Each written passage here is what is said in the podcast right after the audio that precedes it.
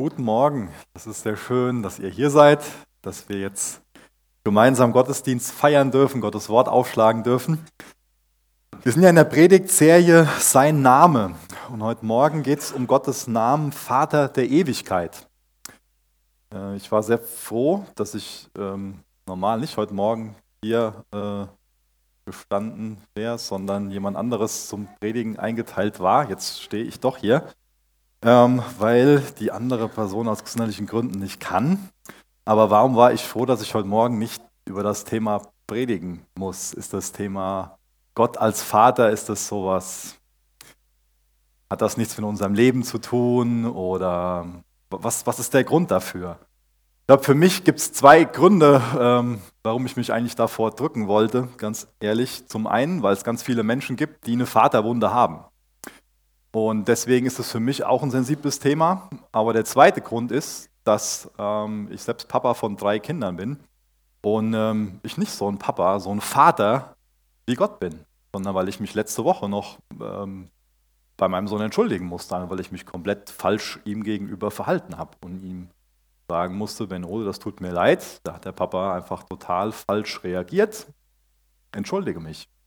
Und ich bin dankbar, dass er das angenommen hat und ich weiß nicht, wie das Thema für dich persönlich ist in Bezug auf diese zwei Aspekte. Mir ist bewusst, dass das ein herausforderndes Thema ist. Ähm, aber ich glaube, wir können sehr viel Trost darin finden. In dem Bewusstsein, dass es da jemanden gibt, der ein vollkommener Vater ist, der ein perfekter Vater ist, der ein Vater der Ewigkeit ist und der unser Vater sein will. Es ist lohnenswert, ähm, sich damit auseinanderzusetzen. Äh, ich wäre gern um die Tränen drumherum gekommen, ähm, die ich bei der Vorbereitung geheult habe. Aber ich glaube, es war gut, dass es, dass es so gekommen ist. Wir können schon mal aufschlagen, äh, Jesaja 9, Vers 5.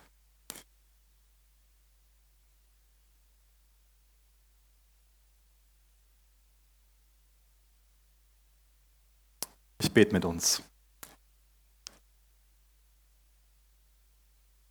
Ja, Gott, hab Dank, dass du ein, ein himmlischer, ein ewiger Vater bist. Danke, dass du das nicht für dich behalten hast, dein Vaterherz, sondern dass du deine Vaterliebe zu uns so sehr ausgedrückt hast.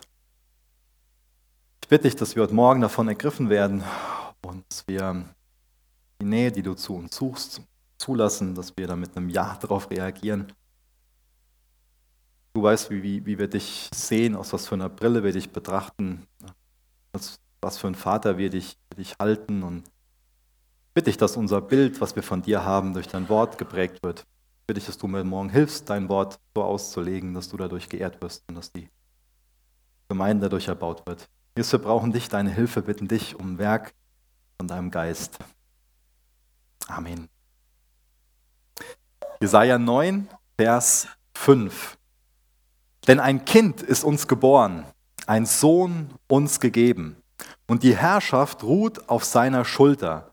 Und man nennt seinen Namen wunderbarer Ratgeber, starker Gott, Vater der Ewigkeit, Fürst des Friedens. Hier geht es ja jetzt um den Messias, haben wir in den letzten Wochen immer wieder ausgelegt. Ist der Messias jetzt der Sohn Gottes oder ist er der Vater?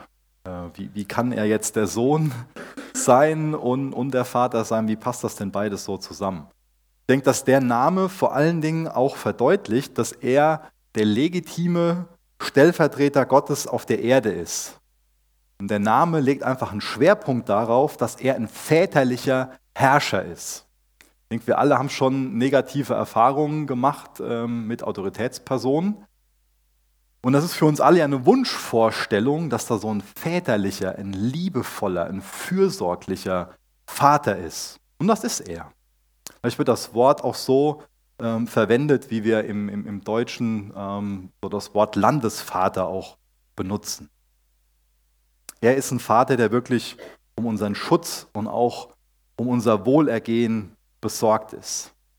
Im Verhältnis zu Jahwe ist der Messias der Sohn und in der Beziehung zum Volk, zu uns, ist er Vater bedeutet natürlich auch, dass er Urheber und auch Ursprung ist. Ein Satan wird ja in der Bibel auch Vater der Lüge genannt. also Urheber der Lüge. Genau in dem Sinn ist auch Jesus Urheber, Ursprung der Schöpfung. Und er ist auch der Ursprung, der Urheber und auch der Vollender von unserem Glauben. Kann man in Hebräer 12 nachlesen. Jesus ist in seinem ganzen Wesen Gott, also teilt er auch die ganzen Eigenschaften Gottes, die ganzen Wesensmerkmale Gottes. Gott ist einer und er existiert in drei Personen. Deswegen ist das kein Widerspruch, dass jetzt hier von dem Sohn auch als Vater gesprochen wird. Und das ist natürlich auch ein Titel, der benutzt wird, um das Verhältnis von dem, von dem Messias zur Zeit zu beschreiben. Er ist Urheber von der Schöpfung, von allem, er ist Gott. Das heißt, ohne ihn würde die Schöpfung gar nicht existieren. Und er existiert so unabhängig von seiner Schöpfung. Aber an Weihnachten erinnern wir uns besonders daran, dass er, obwohl er unabhängig von seiner Schöpfung ist, sich so sehr erniedrigt hat, dass er Teil von seiner Schöpfung geworden ist. Und ohne dass er diesen Schritt geht, könnten wir keine Beziehung zu ihm haben und könnten wir auch nicht wirklich wissen, wie er ist. Das ist so ein Geheimnis, dass er dadurch offenbart, dass er einer von uns wird, dass sich Gott quasi verständlich macht. Erfahrungsgemäß findet nicht jeder auf Anhieb den Gedanken toll und großartig, dass die Gemeinde so eine Gemeinschaft von Geschwistern ist und dass Gott ein Vater ist. Gerade haben wir Weihnachten, wo viele so ein Familienfest ähm, daraus machen, wo es primär um Familie geht, das meine ich. Und der eine oder andere denkt sich so, ah, so eine Familie zu haben, das reicht mir an sich, das sind schon genug Probleme. Ja? Hört man ziemlich oft. So das Wort Vater ist einfach stark belegt. Wenn wir Vater hören, da haben wir gewisse Vorurteile. Da haben wir eine gewisse Meinung zu. Wir haben unseren Vater in einer gewissen Art und Weise erlebt. Und das prägt natürlich diesen Vaterbegriff. Der wird dadurch eingenommen. Wir haben was vor Augen. Wir können uns alle da was drunter vorstellen. Wir haben da alle gewisse Erwartungen an die Person, die Vater ist. Wie sieht denn so der perfekte Vater aus? Ich habe ja lange Zeit Jugendarbeit gemacht und da habe ich die Frage oft gestellt. Und ich habe ähm, an sich immer so dieselbe Antwort bekommen. So der perfekte Vater, der ist fürsorglich, der ist geduldig, der ist allwissend, ja, der weiß auch, wie es mir geht. Der ist vergebend, der nimmt sich Zeit für mich, der ist gnädig, der ist liebevoll, der ist stark, großzügig, der liebt bedingungslos jetzt einmal ein Versuch wert gewesen, heute Morgen hier so zu erfragen, was ihr über diesen perfekten Vater denkt. Ähm, aber erfahrungsgemäß bekommt man immer wieder diese Antworten. Und ich finde es wichtig, dass wir uns hinterfragen, woher wissen wir denn diese Antworten? Wie kommen wir denn zu diesen Antworten? Denn niemand von uns hat doch so einen Vater gehabt, oder? Wir alle haben einen Vater, der in diesen Punkten versagt hat. Das haben wir alle gemeinsam. Aber warum wissen wir denn dann, wie der perfekte Vater ist? Ich denke, das allein ist ein ganz deutlicher Hinweis Gottes auf unseren Ursprung. Da, da halt also was in uns nach, dass wir von Geburt an verlorene Töchter, verlorene Söhne sind, die sich an sich zurücksehen in dieses Vaterhaus. Die wissen, dass es da einen perfekten, einen vollkommenen Vater der Ewigkeit ist. Und wir alle tragen diese Sehnsucht in uns nach diesem Vater, nach dem Vaterhaus, nach dieser Gemeinschaft, nach der Nähe mit diesem vollkommenen Vater. Wir haben so den, den Wunsch in uns, dass wir so ein Zuhause haben, wo wir wirklich verstanden werden, ohne dass wir viel reden müssen. Wir wünschen uns, dass wir so eine Herkunft haben, die uns aufrichtet. Ein Vater, der uns versorgt, der ein Vorbild ist in allen Bereichen, der uns auch erklärt, wie das Leben gelingt. Auch ein Vater, der uns sagt, wer wir wirklich sind. Wir haben so die Sehnsucht nach diesem perfekten, vollkommenen Vater und wollen zurück ins Vaterhaus. Ich lese mal ein paar Verse aus Römer 8 vor. Römer 8, Vers 15 bis Vers 17.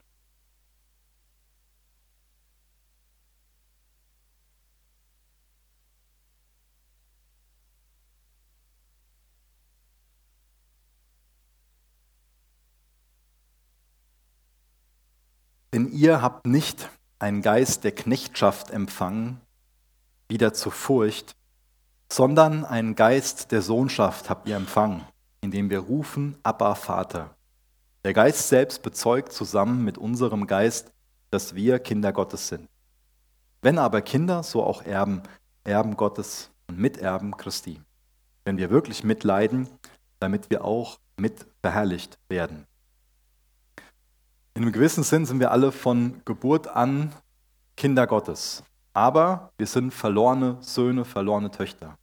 Und nur durch den Glauben an Jesus können wir von neuem geboren werden. Und jeder, der sein Vertrauen auf Jesus setzt, der bekommt diesen Geist, von dem wir gerade gelesen haben, diesen Geist der Sohnschaft, habt ihr empfangen, haben wir gelesen, indem wir rufen, aber Vater. Das ist ein Geist, den Gott jedem Einzelnen schenken will. Gott will, dass diese Beziehung zu uns als Kindern wiederhergestellt wird, dass wir von neuem geboren werden. Und dass wir eine Beziehung haben, die genau davon gekennzeichnet ist, von dieser Nähe, von diesem Abba-Vater. Das Wort Abba gebrauchen wir ja nicht, ist ja auch kein deutsches Wort, es ist ein aramäisches Wort. Und das kennzeichnet einfach eine ganz besondere Nähe, ein Vertrautsein. Das ist ein Wort, was ein Kleinkind zu seinem Vater sagt. Mit so einem Urvertrauen, dieses Papa, so eine ganz besondere Nähe. Also ich habe zumindest gelesen, dass das nochmal wesentlich tiefer ist von der, von, von der Nähe ähm, als dieses deutsche Papa.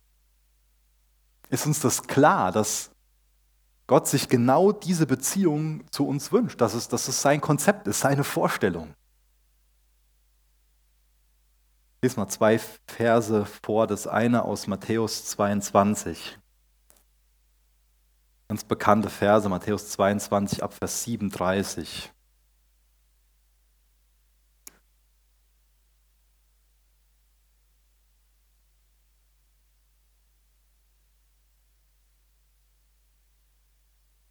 Er aber sprach zu ihm, du sollst den Herrn, deinen Gott, lieben mit deinem ganzen Herzen und mit deiner ganzen Seele und mit deinem ganzen Verstand. Dies ist das größte und erste Gebot. Und dann aus Johannes 3, Vers 16, kennen wahrscheinlich viele von uns auswendig. Denn so hat Gott die Welt geliebt, dass er seinen eingeborenen Sohn gab, damit jeder, der an ihn glaubt, nicht verloren geht, sondern ewiges Leben hat. Das ist Gottes Absicht mit uns. Immer wieder wird seine Liebe betont. Liebe ist ein Beziehungsbegriff. Immer wieder wird uns klar, dass Gott ein Fan von Beziehung ist. Dass er sich Beziehung zu dir persönlich wünscht. Er will, dass du eine liebevolle, eine tiefe Beziehung zu ihm hast. Jetzt klingt vielleicht so eine Liebesbeziehung zuallererst gerade für uns Männer ein bisschen ähm, komisch, und das ist wichtig, dass wir darüber nachdenken, dass wir das an uns ranlassen, weil das Gottes Absicht ist. Ein gutes, wertvolles Bild, das uns Wahrheit offenbart.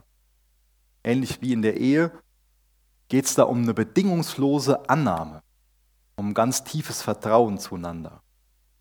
Das wird auch gerade in, dem, in den ersten Versen, die wir gelesen haben, nochmal deutlich, dass es da so um dieses mit ganzem Herzen, ganzer Hingabe, ganzem Verstand. Das wünscht sich Gott, so ein Einswerden, so ein beständig geteiltes Leben. Eine ganz wichtige Eigenschaft von dieser Liebe ist, dass Liebe immer freiwillig ist. Ansonsten ist es keine echte Liebe, oder? Liebe lässt sich nie erzwingen. Beide Beteiligten entschließen sich in Freiheit dafür, den anderen zu lieben. So ist es auch zwischen dir und Gott. Und was seinen Part angeht, ist die Sache ganz klar. Gott hat sich entschieden, dich zu lieben. Das ist seine Entscheidung aus dem freien Willen heraus, hat er sich dazu entschieden, dich zu lieben. Er will dein Vater der Ewigkeit sein. Er fließt über vor Liebe und will dir genau diese Liebe schenken. Aber wie ist es mit dir? Willst du die annehmen? Ist deine Seite auch klar?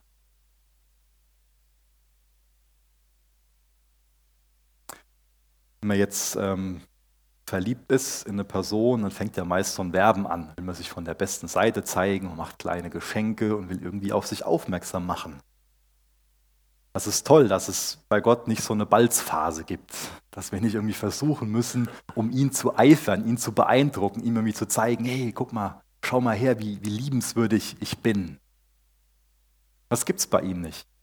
Und ich meine, allein die Vorstellung, dass wir irgendwie zu versuchen, ihn zu beeindrucken, ist doch ziemlich bizarr, oder? Ich meine, es ist doch für uns alle offensichtlich, dass, dass er sofort jegliche Masken durchschaut, dass er sieht, wie wir wirklich sind. Er hat die Wahrheit vor Augen, wenn er uns sieht und ist trotzdem entschieden, uns zu lieben. Zu so einer Beziehung gehören immer zwei. Von Gottes Seite aus ist es klar. Wie ist es von deiner Seite aus? Du entscheidest, ob du die Beziehung eingehen willst Du entscheidest auch, ob du Nähe in der Beziehung haben willst, ob die intensiv bleibt, ob die überhaupt intensiv wird. Da zwingt dich Gott zu nichts. Liebe ist durch Freiheit gekennzeichnet. Nur ohne Zwang kann so eine Beziehung aufblühen. Das ist also mit Gott nicht so eine Sache, dass man mal irgendwie so ein Gebet mitspricht ähm, und, und dann ist das alles so klar. Ich meine, ich habe schon mal gehört, dass der ein oder andere Mann so die Vorstellung hat, so, ich habe ja, Schatz, ich habe dir ja im Standesamt gesagt, dass ich dich liebe. Brauche ich jetzt ja nicht mehr sagen. Ja, das wäre das Gleiche in Bezug auf unsere Beziehung zu Gott. Liebe kann erkalten. Wir können da lau werden in unserer Beziehung zu Jesus. Und Jesus lädt uns dazu ein, zurückzukehren zur ersten Liebe. Es soll an sich so ein beständiges Zurückkommen sein. ist eine ganz wichtige Wahrheit für uns, dass keine Ehe, keine Freundschaft und auch die Beziehung zu Jesus nicht ohne Beziehungsarbeit wächst. Chaos entsteht automatisch. Distanz entsteht automatisch. Aber Nähe entsteht nicht automatisch zu Jesus, einfach so aus dem Nichts. Es ist normal, dass eine Distanz in der Beziehung entsteht. Kennen wir, denke ich, alle, dass wir im gleichen Haus wohnen können, sogar im gleichen Bett schlafen können und trotzdem ist eine gewisse innere Distanz entstanden. Kann ganz schnell passieren, dass ähm, verletzte Gefühle da sind, dass irgendwelche Erwartungen nicht erfüllt wurden, dass was nicht aus dem Weg geräumt wurde und dann entsteht so eine innere Distanz aus irgendwelchen Verletzungen hinaus. Und nach und nach kann dann mehr Groll, Hass, Bitterkeit entstehen und es ist nur noch ein nebeneinander herleben. Da ist Beziehungsarbeit, beständige Beziehungsarbeit so wichtig. Das einfach nur auszusitzen oder auszuhalten, ist da gar nicht möglich. Das kittet das nicht. Sondern Liebe erfordert immer Herzensnähe und Offenheit. Beziehungsarbeit. Das Vertrauen reift, das vergeben wird. Und gerade an dem Punkt Vergebung wächst und fällt, glaube ich, fast jede Beziehung. Davon lebt jede Ehe, jede Beziehung. Und Beziehung zu Gott, ich meine, dem können wir nichts vergeben. Der hat sich nichts vorzuwerfen.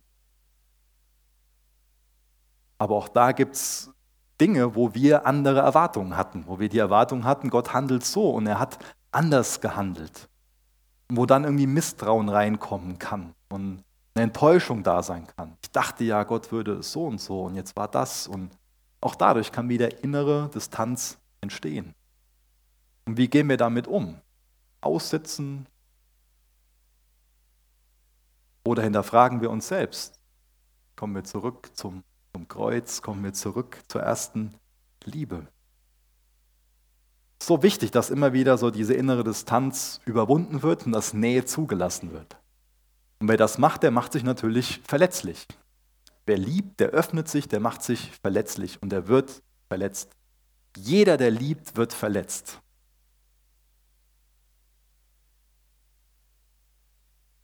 Ich denke, ein weiterer Grund, warum Distanz in Beziehungen entsteht, ist, wenn man so die Motivation von dem Gegenüber für fragwürdig hält. Was meine ich damit? Auch da habe ich wieder ein Beispiel von meinem Sohn. Ich weiß nicht, was bei euch zu Hause ist, aber bei uns dürfen unsere Kinder nicht äh, endlos Süßigkeiten essen. Ähm, noch das ist kein äh, Gebot bei uns zu Hause, weil wir unseren Kindern irgendwas vorenthalten wollen, sondern weil endlos Süßigkeiten einfach nicht gut für sie ist. Ja. Stimmen wahrscheinlich die meisten in dem Raum mit mir überein.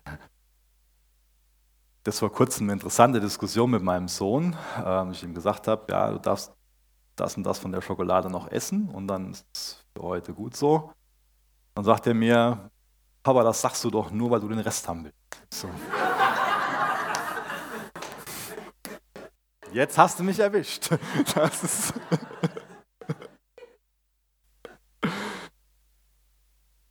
liebe Kinderschokolade, das weiß auch, auch der Ben Ole.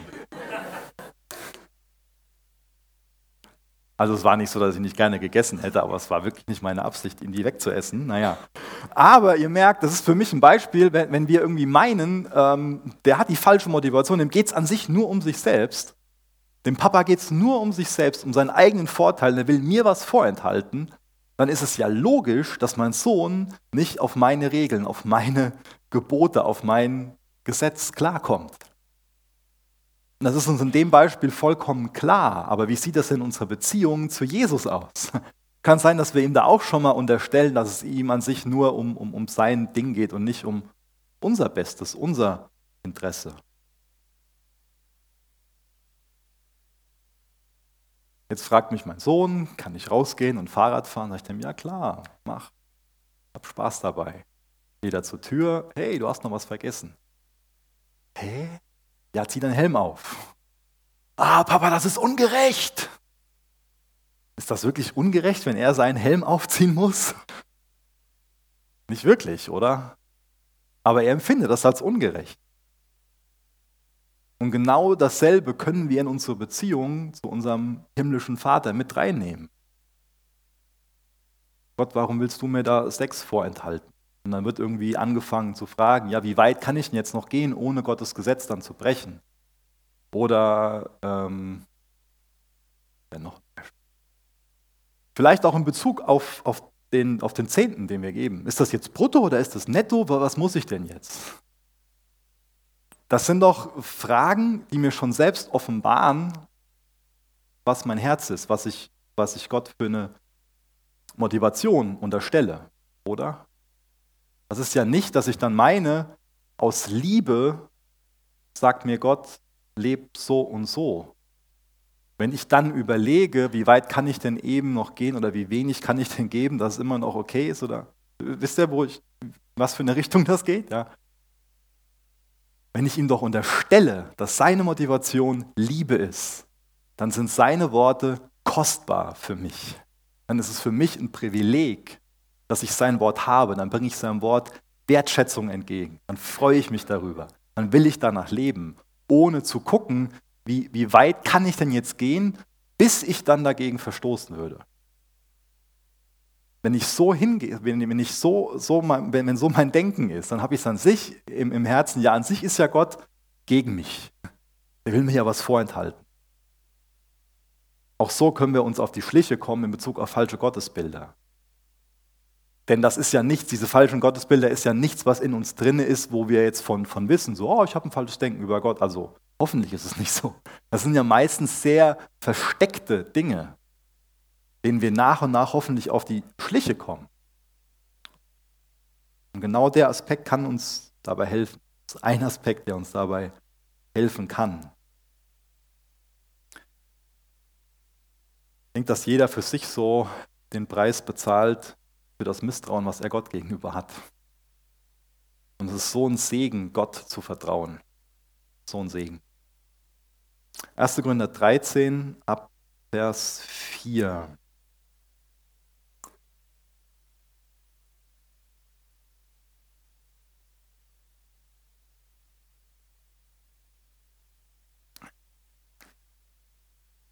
Die Liebe ist langmütig, die Liebe ist gütig, Sie neidet nicht.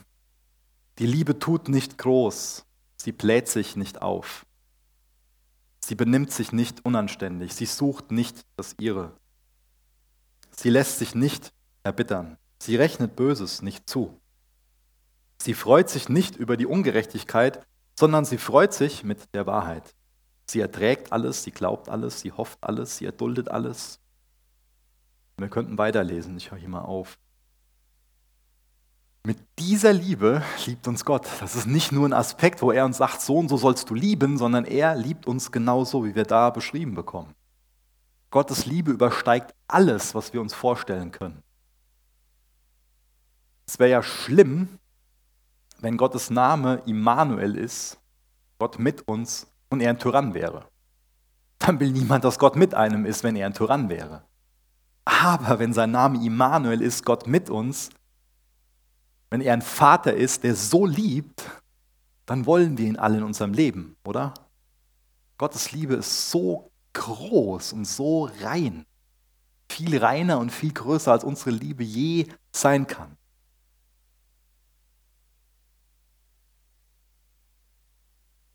Weil er uns liebt, will er uns in den Bereichen, die ich jetzt anspreche, in den vier Bereichen, prägen. Ich denke, gerade diejenigen ähm, von uns, die, die Eltern sind, die können auch so mit dem Ohr hinhören, was unsere Aufgabe ist, was wir so in unsere Kinder hineinlegen sollen, was, ja, wie wir sie prägen sollen. Der erste Bereich ist eine Frage, und zwar die Frage, wie denke ich über mich? Was glaube ich über mich? Das ist so eine Frage, bei der wir oft die Stimme von anderen Personen im Kopf haben. Gerade die Stimme von Primärbezugspersonen, also von unseren Eltern. Wenn du jetzt als Kind laufend gehört hast, du bist faul, du bist launisch, du bist unordentlich, du bist Punkt, Punkt, Punkt. Setz das ein, was du oft gehört hast. Irgendwann fangen wir an, dran zu glauben, dass wir so sind. Dann wird das zu unserer Identität ich bin faul, ich bin Punkt, Punkt, Punkt. Und wir hören oft Tadel lauter als Lob. Wir hören oft Tadel lauter als Lob. Und wenn man meist Negatives über sich gehört hat, dann verstärkt das das Ganze nochmal. Dann hört man auch Negatives über sich lauter und man glaubt es auch fester. Geht aber auch andersherum. Und dann lebt man auch dementsprechend. So Worte, die über uns ausgesprochen werden und denen wir dann noch Gehör und auch Glauben schenken, die haben eine prophetische Kraft. Deswegen, was wurde über dein Leben ausgesprochen und was von den Aspekten glaubst du über dich? Das prägt deine Identität. Ich glaube, das wir gerade als Eltern die Verantwortung haben, denen wesentlich lauter zu sagen, was ihre Stärken sind, als ihnen zu sagen, was ihre Schwächen sind. Lob ist so wichtig. Wir haben ein Erziehungsmandat, einen Erziehungsauftrag. Das heißt, wir haben eine Aufgabe, unserem Kind zu sagen, wie das Leben gelingen kann. Wenn wir nur drauf rumreiten, was unser Kind falsch macht, dann können wir es nur versauen, auf Deutsch gesagt. Wir haben eine Aufgabe zu sagen, wie es geht, zu loben, zu ermutigen, dadurch auch zu befähigen. Gerade wir Väter, wir haben einen enormen Einfluss auf das Selbstbild von unserem Kind, positiv wie negativ. Wenn wir uns oft ablehnend und unfreundlich verhalten, dann beziehen das unsere Kinder schnell auf sich. Uns prägt sich was ein wie, ich bin nicht liebenswert. Das ist ein schlimmer Gedanke für ein Kind, oder? Bin ich liebenswert? Wenn sich das einbrennt, das ist fatal. Aber Kinder blühen auf, wenn wir ihnen dabei helfen zu sehen, was sie für eine Begabung haben.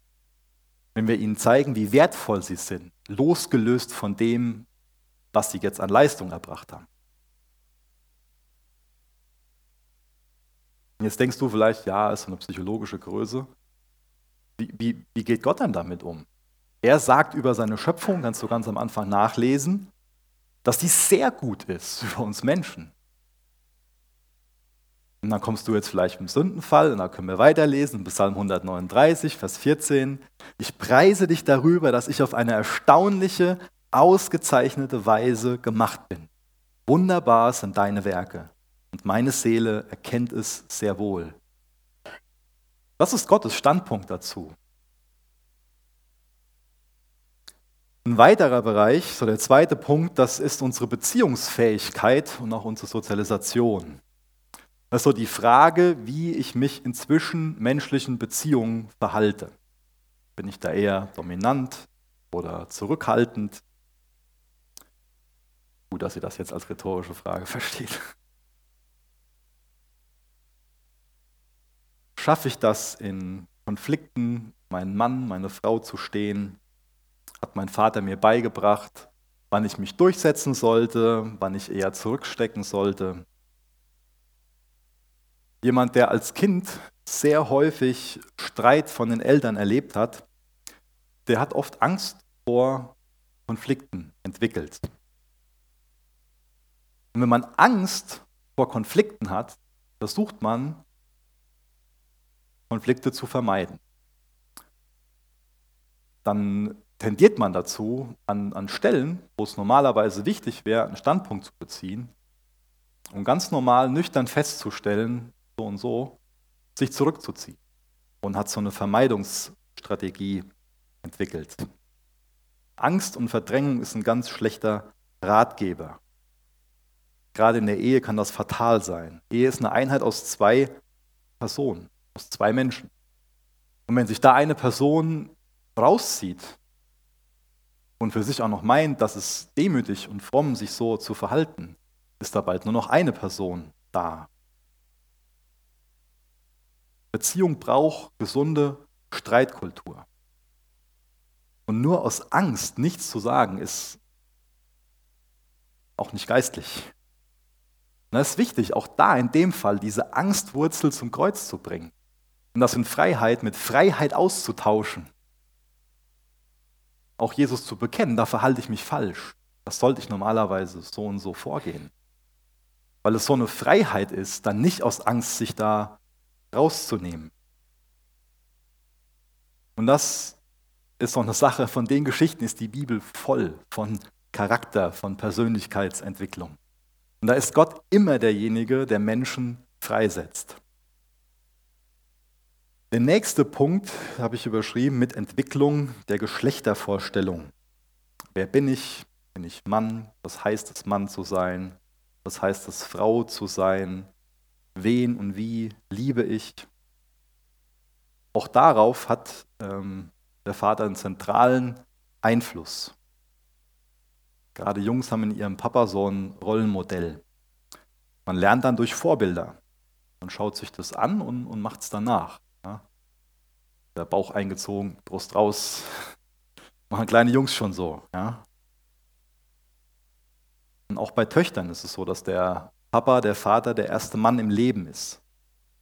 Durch ihn lernt das Mädel, wie sich Zuneigung von Männern auch so anfühlt. Das Interessante ist, dass Frauen in den meisten Fällen Männer bevorzugen, die sie so behandeln, wie ihr Papa sie behandelt hat. Und das gilt leider erschreckenderweise auch für negative Aspekte. Das nächste, das vierte, ist Erkundungsbereitschaft und Urvertrauen. Habe ich ein Urvertrauen aufgebaut? Weiß ich, dass mir nichts passieren kann, wenn ich so in den heimischen Hafen zurückkehre, auch nachdem ich Fehler gemacht habe? Traue ich mich, Risiken einzugehen? Zumindest meine beiden älteren Kinder, die lieben es, vom Beckenrand oder von einem Klettergerüst runterzuspringen in meine Arme und ich muss da oft aufpassen, weil die gar nicht vorher ankündigen und sagen, Papa, ich springe, sondern weil dann einfach irgendwann so pff, jemand geflogen kommt und äh, ich dann irgendwie noch gerade so zugreifen kann.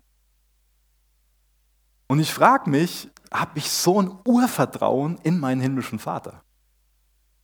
Diesen kindlichen Glauben. Wie, wie, wie sieht es mit dir aus? Hast du so ein großes, so einen großen Vertrauen, so einen kindlichen Glauben in deinen himmlischen Vater? Der fängt mich auf. Der hat mich im Griff. Dem seine Arme sind, sind offen. Der hat mich im Blick, der, der passt auf. Der fängt mich auf. Gott hat ganz wertvolle Gaben in dich gelegt. Und er hat einen guten Plan mit dir. Traust du dich, so einen Versuch zu starten, danach zu leben? Ich weiß jetzt nicht, was in dir persönlich vorgeht, wenn du so diese vier Punkte gehört hast. Ich weiß nicht, wie gut deine Eltern die Aufgabe gemeistert haben oder zumindest, was du davon denkst, wie gut deine Eltern diese Aufgabe gemeistert haben. In diesen Anforderungen gewachsen gewesen. Alle Eltern schaffen nicht zu 100 Prozent uns in, in diesen Bereichen so zu, zu prägen, uns das mitzugeben. Aber es gibt einen perfekten Vater, es gibt einen vollkommenen Vater. Und der erfüllt wirklich diese vier Punkte. Der vermittelt uns ein gesundes Selbstbild. Der bestärkt uns darin, als Mann, als Frau unseren Weg zu gehen. Der fördert unsere Beziehungsfähigkeit, auch unsere Erkundungsbereitschaft oder der ermutigt uns unermüdlich darin, dass wir jede Menge Urvertrauen mitbringen.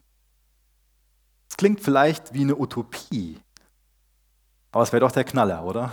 Das wäre doch so richtig toll, wenn das der Fall ist. Und Gott möchte und er kann das für dich tun. Und er ist nicht auf diese vier Punkte da beschränkt. Er will, dass du dich geliebt fühlst, dass du von ihm zugesprochen bekommst, wie angenommen, wie wertvoll du bist. Er will, dass deine Identitätstanks so zu 100% gefüllt sind. Vielleicht haben jetzt deine Eltern deinen Tank, deinen Identitätstank nur zu 80% gefüllt. Vielleicht hast du ein suboptimales Elternhaus und deine Tanks sind nur zu 30% voll. Menschen sind nicht dazu in der Lage, die Tanks komplett zu füllen. Weil sie, weil wir Fehler machen. Und weil wir dadurch was in anderen zerstören. Und das, was in unserem Tank fehlt, das nehmen wir unterschwellig wahr. Vielleicht nicht so, dass wir da ein Bewusstsein für haben, aber unterschwellig nehmen wir das wahr, was da in unserem Tank fehlt. Und wir versuchen, diese Lücke mit irgendwas zu füllen, jeder einzelne von uns damit wir uns besser fühlen. Was ist denn so ein Mittel, was wir dazu anwenden könnten, was wir oft anwenden, um diesen Tank zu füllen? Ein gängiges Mittel ist Anerkennung. Zum Beispiel Anerkennung durch Leistung oder durch Statussymbole, durch Beziehungen, durch unseren Job, und wir können die Liste jetzt noch weiterführen. Mein Haus, mein Auto, meine Bilderbuchfamilie, mein toller Job. Und wir meiden durch diese Anerkennung, wird der Tank voller. Aber auf Dauer können wir dadurch unseren Minderwert nicht kompensieren.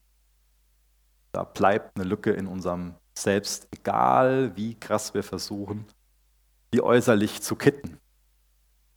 Und da gibt es natürlich auch viele destruktive Möglichkeiten. Süchte, Alkohol, Schönheitswahn, Lästereien über andere. Und auch da können wir die Liste jetzt wieder fortführen. Aber mit Jesus haben wir diese Lückenbüßer nicht mehr nötig. Er möchte uns in eine erfüllte Beziehung zum Vater führen uns diese Identität schenken, die wächst und wächst.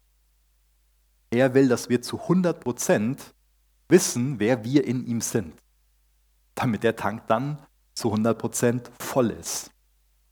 Und Gott sei Dank ist das unabhängig von dem Job, den unsere Eltern gemacht haben.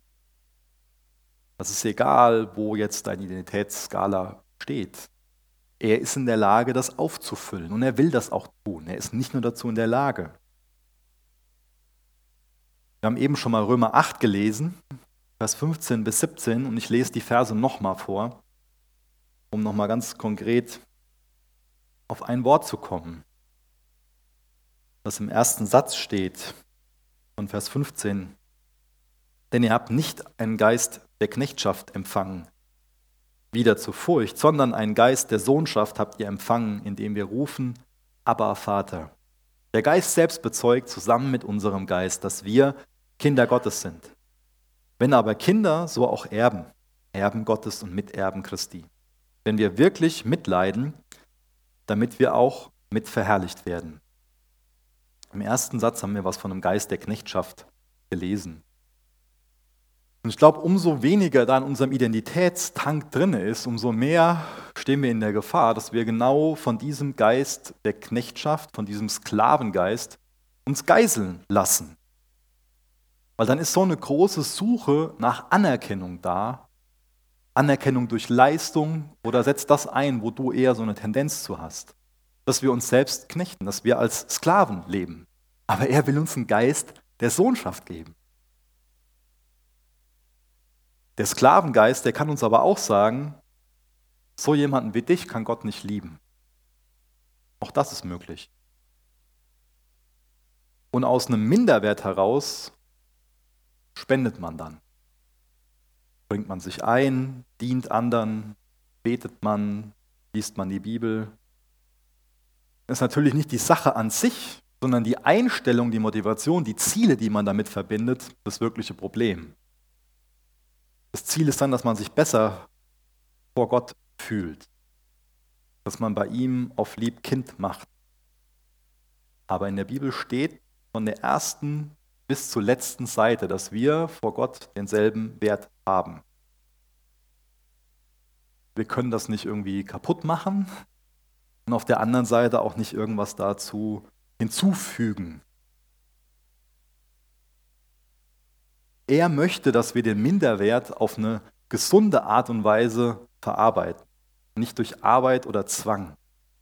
Er will keinen Sklavengeist in deinem Leben, sondern er will dir seinen göttlichen Geist schenken und damit auch seine göttliche Sichtweise.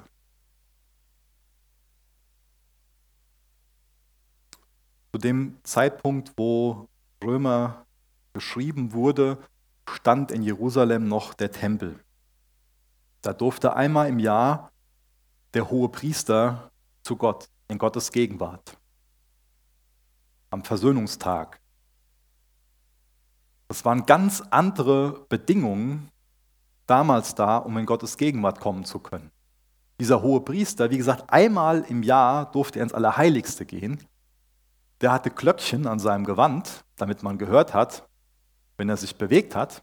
Und er hatte ein Seil um seinen Fuß gebunden, mit dem Hintergrund, dass man dachte, wenn der jetzt da mit dem falschen Herz reinkommt, dann fällt er in Gottes Gegenwart tot um und dann können wir ihn an dem Seil aus Gottes Gegenwart herausziehen. Das sind jetzt wenige Punkte, die jetzt auf eine, auf eine Herzensnähe zurückschließen lassen. Ja? Aber wir leben zu einem Zeitpunkt, wo Gott sich eine vertraute Beziehung zu seinem Kind wünscht, zu dir wünscht. Wo der Geist Abba, Papa, wo dieses Vertrauen, diese, diese Herzensnähe da ist. Das Evangelium ist, dass der dicke Vorhang im Tempel zerrissen ist zu dem Zeitpunkt, als Jesus das vollkommene Opfer gebracht hat. Und durch dieses vollkommene Opfer, durch den Glauben an dieses vollkommene Opfer, allein auf der Grundlage können wir diese Beziehung zum Vater haben. Nur dieser Abba kann uns frei machen, kann diese Barrieren wegnehmen, diesen Sklavengeist aus unserem Leben wegnehmen. Er ist der perfekte Ratgeber. der ewige Vater, der Ruhepol. Er gibt uns so ein innerliches Zuhause. Er kümmert sich wirklich um seine Kinder. Was machen wir jetzt mit dem, was ich heute Morgen ausgelegt habe? Ein Punkt, der mir wichtig geworden ist, ist, dass es ganz wichtig ist, anzuerkennen, dass Eltern menschlich sind, dass sie Fehler machen. Das war für mich wichtig. Bevor ich Papa geworden bin, war ich da wahrscheinlich noch krasser, als ich jetzt so bin. Dann dachte ich noch mehr, dass es total einfach ist, Papa zu sein. Wenn man selbst Papa ist, merkt man, dass da viele Herausforderungen mit verbunden sind. Es ist menschlich, Fehler zu machen. Eins von den zehn Geboten ist ja, dass wir unsere Eltern ehren sollen. Und eine Art und Weise, wie du das machen kannst, ist, indem du deinen Eltern ganz praktisch Danke sagst. Das wäre mal was Tolles zu Weihnachten. Wir können uns schnell darauf fokussieren, was falsch gelaufen ist. Und ja, es sind Dinge falsch gelaufen. Und ich will heute Morgen nichts beschönigen oder so. Aber es sind auch Dinge gut gelaufen. Es waren Dinge da, für die du Danke sagen kannst. Nimm dir mal Zeit, schreib dir die Dinge mal auf und sag die deinen Eltern. Auch wenn das schwierig ist, auch wenn das schwer fällt. Aber ich glaube, dass Gott das, das ehrt. Dass es Gott ehrt und dass es Gott segnet. Mach das mal, geh mal diesen einen Schritt. Und wie gesagt, es ist normal, dass Fehler gemacht wurden. Und wir beten im Vater unser, vergib uns unsere Schuld, wie auch wir vergeben. Wie auch wir vergeben. Hast du deinen Eltern vergeben? Bist du bereit, immer wieder zu vergeben? Auch das ist oft so eine Sache, die ja nicht einmal nur so, oft braucht die einmal so eine Initialzündung, ja, aber es kann ja immer wieder vorkommen, dass Dinge hochkommen, Gedanken hochkommen. Und sind wir dann immer wieder bereit zu vergeben? Die meisten von euch kennen das äh, Gemälde von Leonardo da Vinci. Letzte Abendmahl. Da hat er sehr lange dran gemalt. 1495 hat er das fertig gemalt, fertiggestellt. Und er hat sich fünf Jahre Zeit gelassen, das an der Wand von dem Dominikanerkloster Santa Maria della Grazie zu malen. Und das Bild, das soll Jesus mit seinen Jüngern zeigen, ein paar Stunden vor seinem Tod. Es gab eine Person in Da Vincis Leben, mit der er ganz heftig im Streit war. Und Da Vinci hat sich gedacht, hm, das kann ich der Person heimzahlen.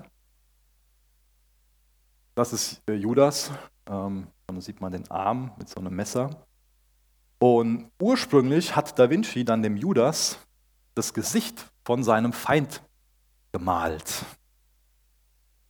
Ganz nett, gell? Der englische Art. Und das Bild war komplett fertiggestellt bis auf das Gesicht von, von Jesus. Und die Geschichte geht so weiter, dass Da Vinci es nicht gelungen ist, das Gesicht von Jesus zu malen, bis er bereit gewesen ist, zum Judas zu gehen und das Gesicht zu übermalen. Interessant, oder?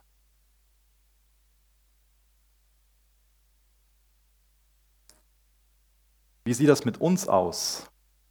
Kann das sein, dass auch das so eine Rolle in unserem Leben spielen kann, dass wir vielleicht nicht bereit sind, unseren Eltern bestimmte Dinge zu vergeben? Und dass genau das der Grund dafür ist, warum wir Jesus nicht als denjenigen sehen, der er wirklich ist dass da auch erst von uns die Bereitschaft kommen muss, dass wir zurückgehen zu dem Judas und das Gesicht wegnehmen, dass wir bereit sind zu vergeben. Dass da erst Bitterkeit und Hass verbannt werden muss, um Jesus zu sehen. Ich glaube, dass das auch oft die Grundlage dafür ist, dass wir dadurch Jesus als den perfekten, dadurch Gott als den perfekten Vater erleben. Ist auch das ein Aspekt, wo du bereit bist zu vertrauen. Wo du bewusst sagst, wo du dich bewusst entscheidest zu vertrauen. Wo du dich fallen lässt in seine offenen Arme, wo du von Kindern lernst, die nicht hadern und zweifeln, sondern die neugierig sind, die offen sind, die Träume und Ziele haben, die vertrauen. Kinder fragen nicht, was im Kühlschrank ist oder was im Schrank hängt. Da ist klar, Papa und Mama, die, die kümmern sich. Kannst du dieses Vertrauen zu Jesus entwickeln? Bist du bereit, dich dazu zu entscheiden? Mit einer Entscheidung fängt das an. Und das ist eine ganz essentielle Frage. Ich glaube, dass die Antwort auch bestimmt, ob man im Glauben aufblüht und wachsen kann, ob man bereit ist, vertrauen. Und natürlich ist es auch wichtig, sein eigenes Vatersein oder Muttersein zu hinterfragen. Ich war vor kurzem noch auf dem, auf dem Elternabend und ähm, habe dann da gehört, dass eine Person gesagt hat, sein Vater war schon so und der Opa war noch schlimmer. Das hat da ziemlich gesessen, wurde da über jemand anderes gesagt. Das ist halt in unserer Familie so, das gehört halt dazu, dass die Männer jähzornig sind. Ja. Der Opa hat sich auch schon nicht im Griff gehabt. Das ist so wichtig zu sehen, dass es da diese Generationen-Dinger gibt. Aber es ist noch viel wichtiger zu sehen, dass es durch Jesus immer möglich ist, da ein Ende zu machen. Diese Kette, dass es aufhört. Und du kannst die Person sein, die da anfängt, einen Unterschied zu machen. Du kannst diesen Sklavengeist, der darin besteht, dass du dich genauso falsch verhältst, wie sich dein Vater verhalten hat oder auch dein Opa verhalten hat, den kannst du ablegen durch Gnade. Und das ist natürlich meist ein ganz schmerzhafter Prozess. Ich würde dir gerne sagen, das besteht darin, heute Morgen einmal zu beten und schnaps ist es vorbei und du verhältst dich ab morgen anders. Und ja, ich will Gott nicht darin limitieren, dass er heute Morgen ein Wunder machen kann. Das kann er. Aber oft, in den meisten Fällen, ist das ein schmerzhafter Prozess, in dem man sich jemanden sucht, der da vertrauenswürdig ist und sich beschließt, das ans Licht zu bringen und sich dann wirklich darin begleiten zu lassen.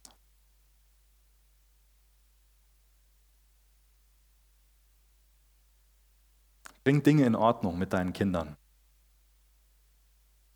Lass dich nicht von so einem Sklavengeist dazu führen, dass du diese Sache der nächsten Generation auch noch weitergibst. Auch wenn du darunter leidest. Es kann nicht sein, dass du dich selbst zu einem, zu einem Opfer stilisierst, in dem Sinne, ja, du bist da Opfer, aber du kannst nicht in der Opferhaltung damit leben, sondern Jesus lädt dich ein, damit zum Kreuz zu kommen und das zu brechen. Ihr dürft gerne mit mir aufstehen, ich will noch mit uns beten.